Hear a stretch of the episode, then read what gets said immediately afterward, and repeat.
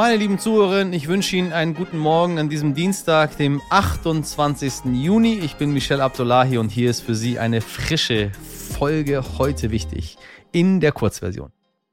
Zuerst für Sie das Wichtigste in aller Kürze. Russlands Präsident Wladimir Putin will im November am G20-Gipfel in Indonesien teilnehmen. Ja, wir haben bestätigt, dass unsere Teilnahme vorgesehen ist, sagte Putins außenpolitischer Berater Juri Uschakov am Montag der staatlichen Nachrichtenagentur TASS. Unklar bleibt, ob der Kreml-Chef persönlich anreisen will oder per Video zugeschaltet sein wird. Bundeskanzler Olaf Scholz hält sich eine Teilnahme offen. Es sei klar, dass die Gruppe führender Wirtschaftsnationen weiter eine große Rolle spielen werde und eine ganz enge Zusammenarbeit wichtig sei, sagte Scholz im ZDF. Deshalb wolle Deutschland die Arbeit in den G20 nicht torpedieren. Das dürfte interessant werden, wenn sich bis dahin nichts an der Situation in der Ukraine ändern sollte. Für Krisenzeiten soll die sogenannte schnelle Eingreiftruppe der NATO künftig bis zu 300.000 SoldatInnen stark sein. Die macht genau das, was der Name sagt, schnell eingreifen, wenn es nötig ist. Das kündigte der Generalsekretär des Verteidigungsbündnisses Jens Stoltenberg an. Bisher umfasst die NATO Response Force lediglich 40.000 Einheiten aus den Mitgliedsländern. Heute stimmen die EU-UmweltministerInnen über die Zukunft der Verbrennerautos ab. Ab 2035, wie Sie ja wissen, sollen keine neuen Autos oder Transporter mit Verbrennungsmotoren mehr zugelassen werden. Die Ampelkoalition ist bei diesem Thema noch nicht ganz so geschlossen wie vermutlich die EU-Politikerinnen, denn bisher äh, stellt sich die FDP Sie können es ahnen, quer. Unabhängig davon wollen einige Autobauer übrigens schon früher voll auf Elektroautos setzen. Vielleicht richtet am Ende ja doch die Wirtschaft. Und es gibt einen neuen Rekord bei den Austritten aus der katholischen Kirche. 2021 traten fast 360.000 Menschen aus der Kirche aus, wie die Deutsche Bischofskonferenz am Montag in Bonn mitteilte. Der Vorsitzende der Bischofskonferenz Limburgs Bischof Georg Betzing zeigte sich von diesem sprunghaften Anstieg zutiefst erschüttert. Der bisherige Rekord lag bei 273.000 Austritten im Jahr 2019. Aber keine Sorge, ein paar Millionen, ein paar Millionen mehr sind noch drin. Und das sage ich ganz wertfrei und ganz ohne Ironie, meine Damen und Herren. Vielleicht haben Sie es am Wochenende gehört, liebe HörerInnen. Die regierende Bürgermeisterin in Berlin, Franziska Giffey, hat mit einem falschen Vitali Klitschko gesprochen, dem Bürgermeister Kiews. Schnell stand die Vermutung im Raum, das könnte ein Deepfake gewesen sein.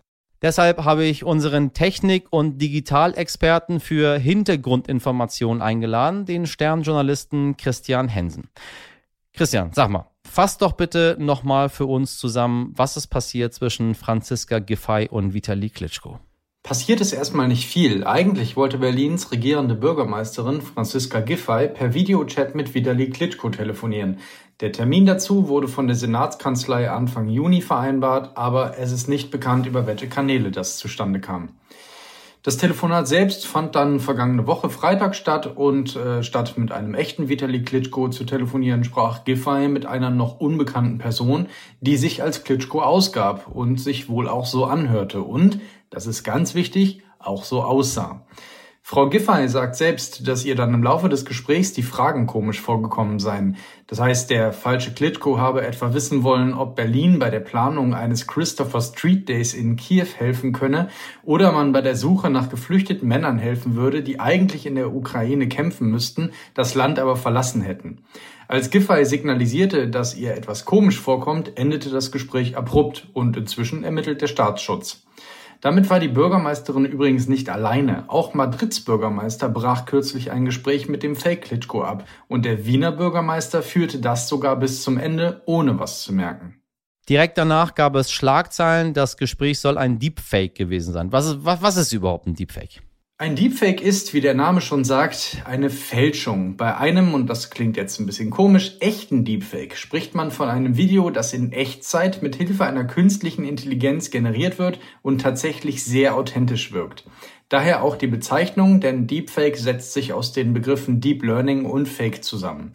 Für einen solchen Deepfake muss man über entsprechende Hardware und Kenntnisse verfügen und eine KI so lange mit Material einer Zielperson füttern, bis daraus neue, niemals in der realen Welt gedrehte Videos erstellt werden können. Eine aktuelle Hürde ist wohl noch der Ton, denn bislang sind Computer nicht in der Lage, Stimmen von Personen perfekt zu imitieren. Ich sage bislang, weil Amazon, Adobe und andere Firmen in dieser Sekunde genau daran arbeiten.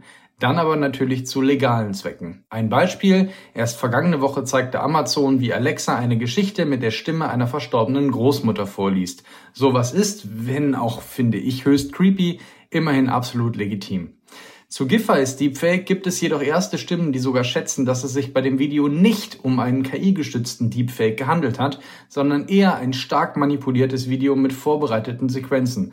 Das macht es nicht besser, aber ich dachte mir, ich sag's mal dazu. Vielen Dank, lieber Christian Hensen. Der echte Vitali Klitschko hat sich übrigens mittlerweile auch zu Wort gemeldet. Bei mehreren Bürgermeistern in Europa hat sich ein falscher Klitschko gemeldet, der absurde Dinge von sich gegeben hat, sagte er der Bild. Jetzt müsse man ermitteln, wer dahinter steckt.